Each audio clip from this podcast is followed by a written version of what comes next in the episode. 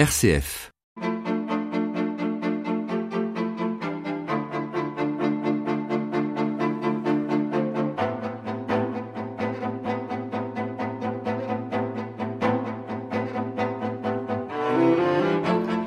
D'une manière ou d'une autre, nous héritons tous de quelque chose. Un nom, une maison, une histoire heureuse ou malheureuse, une façon de penser, d'aimer ou de se situer dans l'existence. La question de l'héritage fait partie de nos vies.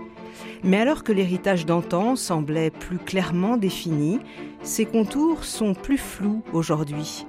On parle de crise de la transmission, d'une jeunesse désorientée en manque de passeurs, de parents refusant de vieillir et de laisser leur place aux nouvelles générations.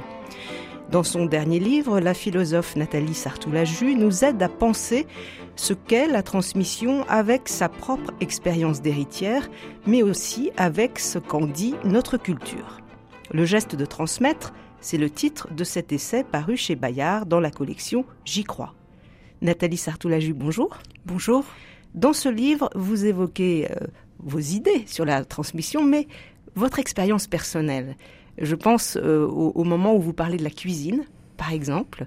Ça veut dire que la transmission, c'est de l'ordre de la chair avant tout? Je pense que la transmission, c'est avant tout une expérience euh, relationnelle.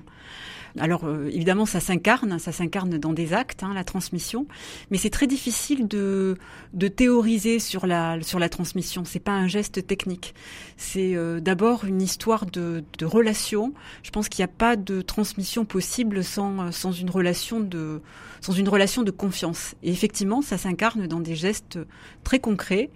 Parmi ces gestes dont je parle, il y a celui de la cuisine qui me tient à cœur parce que je crois que c'est euh, cuisiner et raconter parce que je pense que ce sont deux piliers euh, de la transmission qu'on retrouve un peu dans toutes les cultures, notamment dans les cultures aussi populaires. Donc le geste et la parole. Le geste et la parole, oui, tout à fait. En lisant euh, votre livre pour préparer l'émission, j'entendais euh, à la radio que la fédération euh, de pêche se plaignait qu'il euh, y avait de moins en moins de pêcheurs. Et, et l'homme qui dit, parlait disait, mais au fond, les pères n'emmènent plus les enfants à la pêche, ou les grands-pères.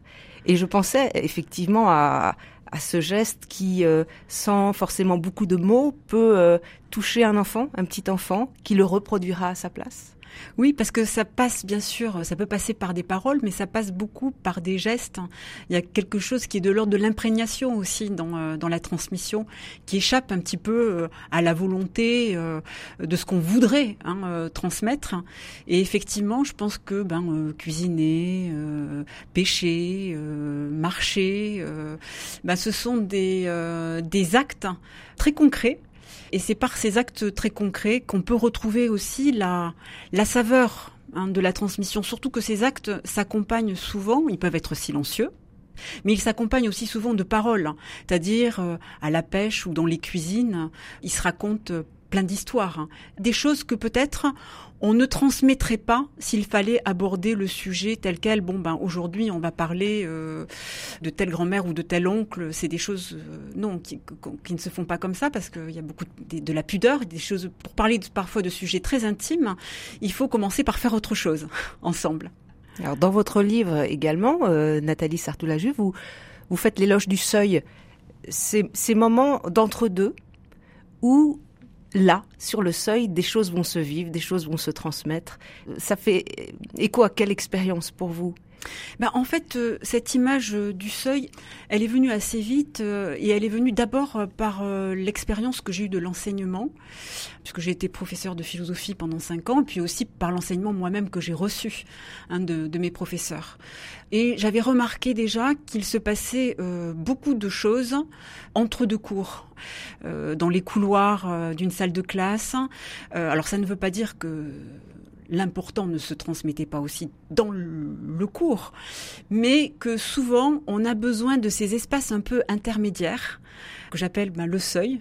Peut-être parce qu'on a le sentiment qu'on va c'est une relation, la relation devient un peu plus libre. Et puis on a le sentiment aussi qu'on peut échapper. Hein, on, est, moins dans une relation euh, euh, captatrice. À ce moment-là, ben souvent sur le seuil, j'ai remarqué qu'il se disait des choses qu'on n'abordait pas euh, autrement. Alors c'est vrai pour une salle de cours, c'est vrai pour la transmission à l'école, mais c'est vrai aussi pour la transmission dans nos familles. Hein, c'est parfois sur le seuil, sur le perron, entre deux portes, qu'on va se dire quelque chose d'important. C'est vrai aussi dans nos églises. C'est parfois sous, sur le perron, hein, euh, sous le portail, sous le porche de l'église, hein, qui va se dire des choses, des choses importantes. Je pense que la transmission a besoin d'espace de médiation qui ne sont pas directement adossées, enfin euh, attenantes à une institution, et où des choses peuvent se dire de manière un peu plus libre. C'est pour ça que vous distinguez euh, éducation et transmission. L'éducation, ça peut être dans un cadre bien défini. Euh, la transmission, ça déborde du cadre, ça, ça se vit en dehors. Oui, c'est vrai, parce que en fait, euh, je pense que l'éducation euh, a besoin de lieux clos, euh, que ce soit l'école, c'est-à-dire de lieux clos et un peu coupés du monde, que ce soit les foyers de nos maisons, que ce soit le, la salle de classe, hein, des lieux un petit peu à l'abri du monde. Et on a besoin de ces lieux clos pour faire mûrir en fait des compétences, pour faire mûrir des rêves. On a besoin de ces abris-là. Mais la transmission, c'est plus un passage de témoins, et ça se passe souvent sur les passages de témoins. Ont besoin de lieux qui soient, euh, qui soient ouverts. Michel Serres utilise, euh, il dit que les anges sont de grands médiateurs. Hein. Il a fait un très beau livre sur euh, sur les anges et sur le rôle le, rôle de messager des anges. Eh bien, un bon exemple de transmission sur le seuil, c'est l'annonciation. les annonciations se passent souvent sous le seuil. Je ne sais pas si vous avez si vous pouvez voir hein, cette annonciation de frère Angélico, mais c'est ni tout à fait dans la maison ni tout à fait dans le jardin, hein, mais c'est entre deux, entre la maison et le jardin qu'il y a qu'il y a transmission. Mais cela suppose quand même d'avoir une attention particulière, puisque si ça sort d'un cadre défini, si ça vient de manière un peu furtive, euh, à nous de d'avoir l'œil, d'avoir l'oreille. C'est une question de moment opportun. Il faut pouvoir s'ouvrir à l'imprévisible. Et il y a quelque chose dans la transmission qui, je pense, dépasse nos volontés. Ça ne se passe pas toujours au moment où l'on voudrait et avec qui on voudrait que l'on arrive que l'on arrive à transmettre. Oui, c'est souvent dans l'après-coup. Hein. Oui, c'est souvent de l'ordre de l'après-coup ou bien dans ces espaces, je vous dis euh, comme ça, euh, euh, entre deux. une transmission, il faut qu'il y ait un, c'est une voie qui s'ouvre, hein, un passage qui s'ouvre. Et c'est vrai, j'ai voulu essayer de distinguer. Je me suis focalisée sur le geste de transmettre pour essayer de le cerner d'un peu plus près en le distinguant de ce que c'est qu'éduquer, de ce que c'est qu'informer. Transmettre, c'est pas simplement euh, informer, euh, euh, ce n'est pas simplement éduquer, ce n'est pas simplement enseigner. C'est quelque chose qui passe par soi, mais parfois un peu aussi malgré soi. on est traversé. On est traversé par un héritage qui vient peut-être de plus loin. Et qui vient de plus loin que soi-même.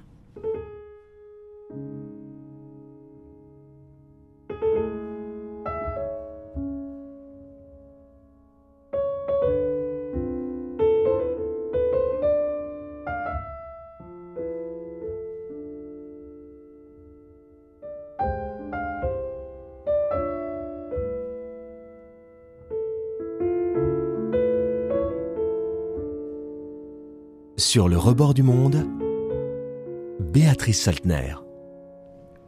Nathalie Sartoulaju, euh, dans le contexte de non-maîtrise que vous venez de décrire, est-ce qu'il faut vouloir transmettre quelque chose? Je pense à l'éducation euh, parentale. Est-ce qu'il faut vouloir euh, transmettre bon, des valeurs, une manière de vivre, une manière de penser C'est une vraie question pour les parents. Alors, je pense que il faut, même si je dis que la volonté ne suffit pas, il faut en tout cas désirer transmettre. Euh, au sens que je, je crois qu'il n'y a pas de, de transmission sans, euh, sans, euh, sans désir, sans ferveur. Euh, planification? Pas planification, je dirais sans espérance, plutôt. Et l'espérance échappe un peu à, nos planifications, à nos programmations, hein, si vous voulez.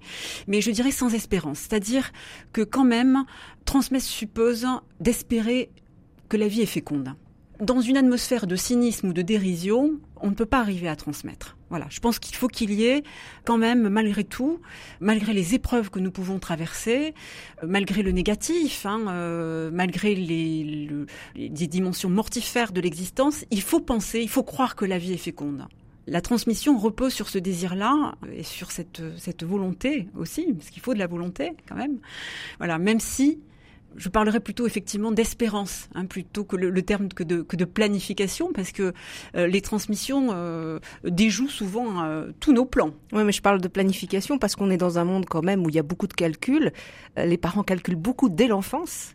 C'est presque un potentiel, l'enfant, hein, qu'il faut aguerrir pour qu'il réussisse, avec tout un climat de compétition. Et on peut très bien se dire, il faut que je lui transmette telle valeur, telle façon de se comporter, voilà, et, et, penser ça comme de l'héritage, comme une transmission. Oui, tout à fait. Mais peut-être que là, on pense alors la transmission de, par rapport au sens quasiment patrimonial qu'elle peut avoir, comme on transmettrait un bien immobilier, où là, il n'y a pas vraiment de, pour transformation du lag. Pour moi, c'est pas c'est pas uniquement ça. Évidemment, c'est un des sens de la transmission. Hein, je dirais les, les deux sens les plus évidents hein, de transmettre, c'est à la fois le transfert de biens, qui passe de génération en génération à l'identique. Là, on a un relatif, je dirais, contrôle de ce que l'on transmet.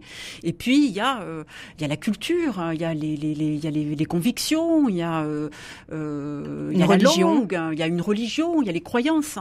Là, je pense que il faut proposer. Il faut être dans la démarche de proposer. Parce que, bien souvent, il y a aussi... Euh, à côté de cette planification dont vous parlez, il y a aussi cette, cette illusion, me semble-t-il, de dire bon ben nous, on ne veut pas transmettre, on veut que l'enfant choisisse. Il choisira lui-même. Il choisira lui-même. Hein. Notamment, par exemple, vous évoquez la question de la religion ou du baptême. Bon, moi, je ne veux pas le faire baptiser, c'est lui qui choisira plus tard. Je, je comprends cette démarche parce qu'on est dans une société qui est très individualisée et qui veut faire une place légitime à la liberté de l'individu et donc à sa liberté de choix. En revanche, il y a une part, si vous voulez, dans nos héritages, il y a une part toujours non choisie. Et même les parents, je dirais, les plus libertaires, de par leur manière euh, d'être, même tout en voulant rien imposer, ils transmettent des modèles.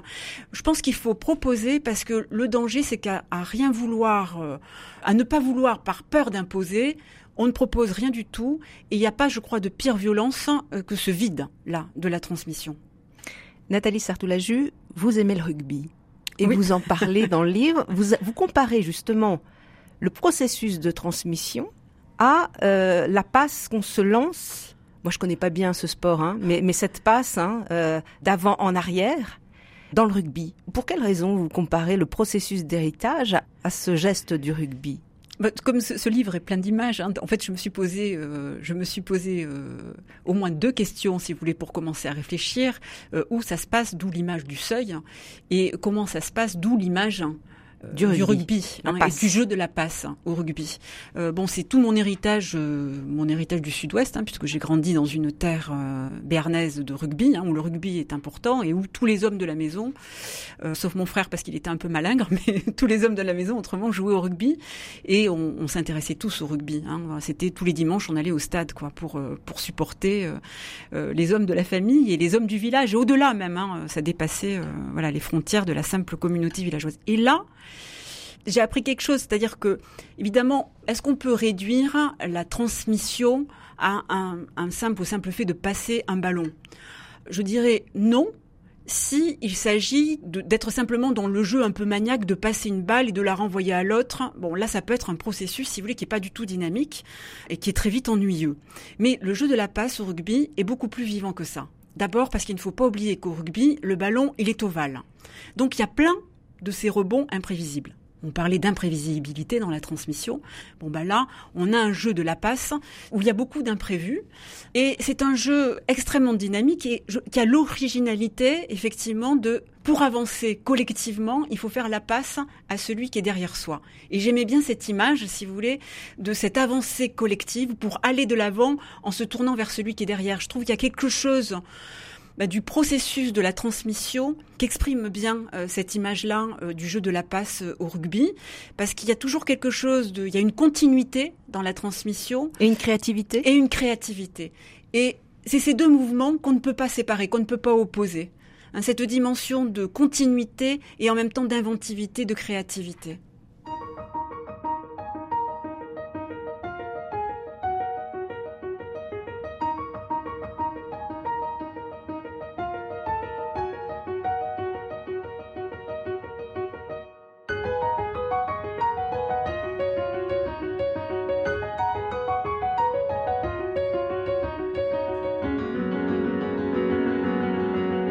Sur le rebord du monde, Béatrice Saltner.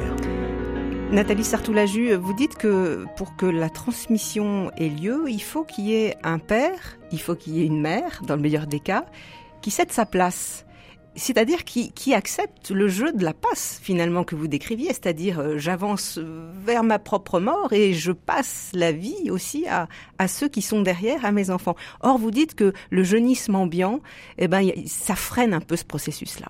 Oui, je crois qu'il y a, euh, il y a parfois, on observe à, tous les niveaux, hein, dans nos familles, mais même dans nos sociétés, dans nos vies professionnelles, euh, on peut remarquer ça aussi, hein, des, blocages dans la succession des places avec des personnes qui sont pas des passeurs, qui veulent, regarder l'image du rugby, qui veulent garder le ballon, qui jouent un peu personnel, hein, qui veulent pas faire la passe.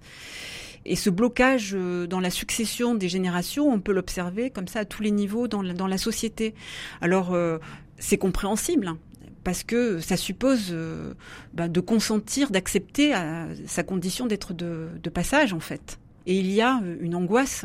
Ce qui bloque la succession euh, des générations, bah, c'est l'angoisse de vieillir, euh, la peur de disparaître, il va rien rester de moi après ma mort. C'est cette angoisse-là. Cette angoisse-là, elle est légitime. C'est pour ça que je disais que la transmission suppose une espérance dans la fécondité de la vie et dans une fécondité de la vie qui continue aussi sans moi, qui passe par moi, mais qui va aussi continuer sans moi. Or, cette idée-là, je la dois aussi beaucoup à un, psychanalyste qui s'appelle Pierre Legendre et qui a écrit un ouvrage fondamental qui s'appelle L'inestimable objet de la transmission. Et dans ce livre-là, il explique bien ben, qu'il y a un cycle de vie et que la transmission ne passe pas, alors pour le dire, essayer de le dire simplement, mais pas, pas par accumulation des places. On ne peut pas accumuler toutes les places. À un moment donné, il faut céder sa place. Se retirer. Il faut pouvoir se... C'est-à-dire que pour être père, ou pour être mère, il faut que son propre père ou sa propre mère nous cède sa place de père et de mère. Et nous-mêmes, il ne faut pas coller à notre position euh, et rester toujours dans la position de l'enfant.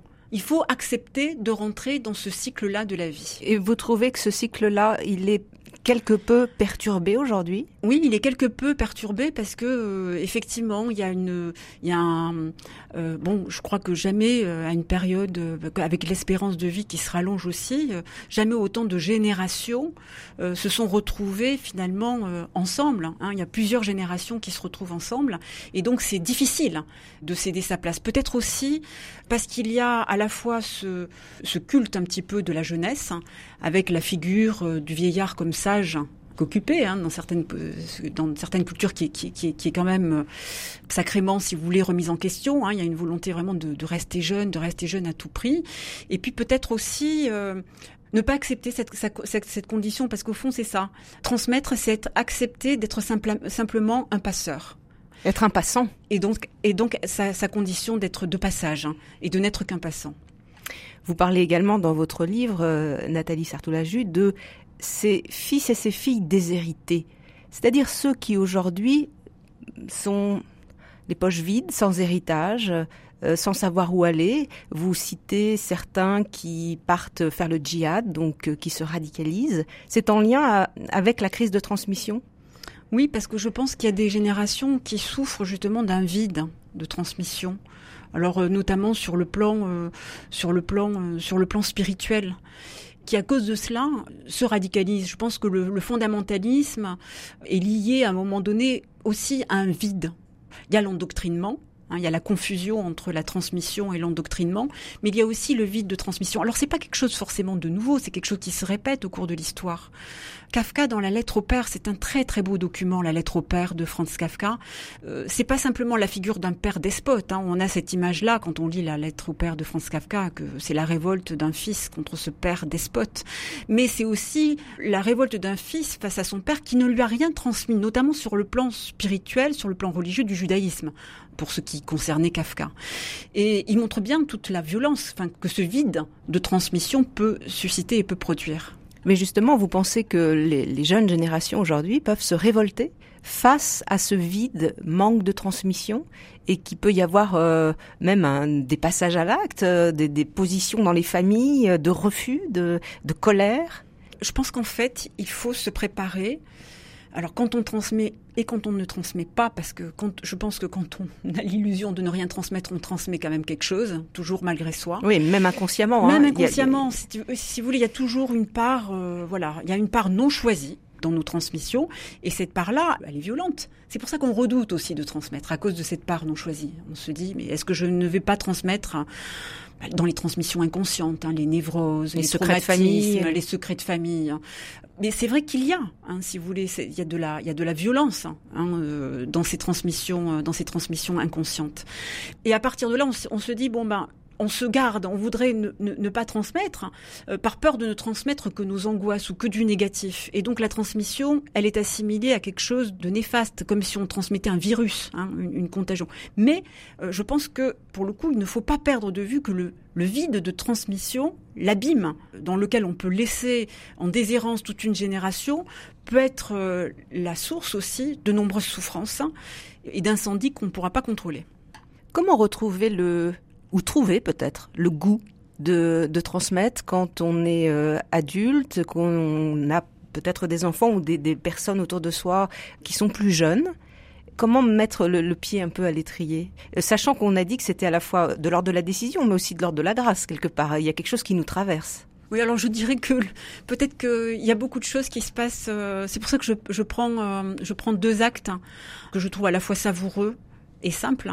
Pour moi, c'est raconter raconter des histoires. Histoire de, de famille de... Non, je dirais raconter des histoires, c'est-à-dire aux enfants. On commence la transmission, les enfants petits attendent ce moment le soir avant de se coucher où on va se réunir. Euh, euh, ça va être dans un moment très convivial, dans nos vies euh, qui sont très occupées. Hein, bon, ben garder un temps peut-être pour raconter des histoires à nos enfants, parce que par le biais de l'histoire qu'on va raconter, on va faire passer aussi beaucoup de choses de soi-même. Mais aussi le temps des repas. Je pense que là aussi, je pense que c'est important. Euh, beaucoup de la transmission se passe autour d'une table. Et c'est vrai d'ailleurs pour raconter comme pour cuisiner, ça se fait, on se met autour de la table. C'est un, des moments où on peut être ensemble. Et je pense que voilà, c'est des actes à la fois très concrets et très simples pour lesquels on peut prendre un petit peu de temps. Des fêtes sont peut-être aussi l'occasion de, de retrouver le sens de où on vient vers là où on va. Je pense euh, à des fêtes comme le baptême, le mariage, les enterrements. C'est aussi des lieux où il peut se transmettre justement beaucoup de choses. Oui, ben je, je, je, dans le livre, je, parle de cet exemple euh, d'un enterrement comme il y a dans, bah, dans mon village, mais comme il y a partout ailleurs, je pense aussi dans d'autres lieux de France, hein. mais où souvent, euh, après l'enterrement, il y a toujours un petit moment de collation et ce moment de collation où on se retrouve euh, bah, pour parler justement, euh, pour parler aussi, raconter des histoires, échanger des histoires euh, sur la personne qui est défunte, c'est des moments importants parce qu'on affronte ensemble, au fond c'est ça aussi la transmission, hein, c'est traverser des épreuves ensemble. Et il y a quelque chose qui nous relie dans la transmission et je pense que ce lien, ce qui nous relie, c'est important pour euh, nous aider à traverser des pour nous aider à traverser des épreuves, hein. de maintenir ce, lien, alors à la fois euh, intragénérationnel mais aussi intergénérationnel. C'est justement créer ces liens pour affronter ensemble les mystères de l'existence. Nous n'avons pas parlé des fardeaux, euh, des héritages empoisonnés, ça arrive. C'est difficile de refuser quelque chose. Alors peut-être quand c'est de manière consciente, on peut le refuser, mais quand c'est de manière inconsciente et que ça nous, voilà, c'est en nous malgré nous. Euh... Oui, c'est vrai. Vous savez, euh, alors cette histoire, c'est c'est euh, un autre psychanalyste Jean-Pierre Winter qui la raconte. François Dolto disait souvent que aux enfants qui se plaignaient hein, du poids des héritages familiaux, qui se plaignaient, ben oui, bon, j'ai pas choisi de naître dans cette famille. Euh, elle leur disait, elle, disait, elle faisait cette réflexion là. Alors il faudrait que je trouve la phrase exacte. Là, je l'ai, j'ai juste la l'idée en tête. Bah écoute, euh, tu n'as qu'à choisir de naître ailleurs.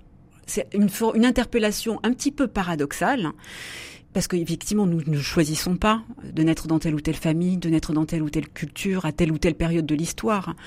Mais à partir de cette part non choisie de nos héritages, les enfants ont une responsabilité.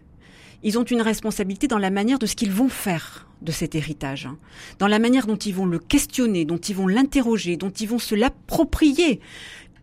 Et, refuser un héritage, c'est une manière aussi de se l'approprier. Vous voyez? Ce qui suppose aussi que les parents, et là aussi c'est la, la responsabilité aussi des parents d'être parents, c'est de consentir à un moment donné que ces enfants que l'on a élevés ben, puissent nous prendre aussi comme des contre-exemples, comme des contre-modèles, et refuser ce qu'on a cherché à leur transmettre. C'est accepter ce risque-là aussi, transmettre. Merci à vous. Nathalie Sartoulaju, je signale donc la sortie de votre livre Le geste de transmettre. Il est paru chez Bayard dans la collection J'y crois. Merci à Pierre-Henri Paget à la technique.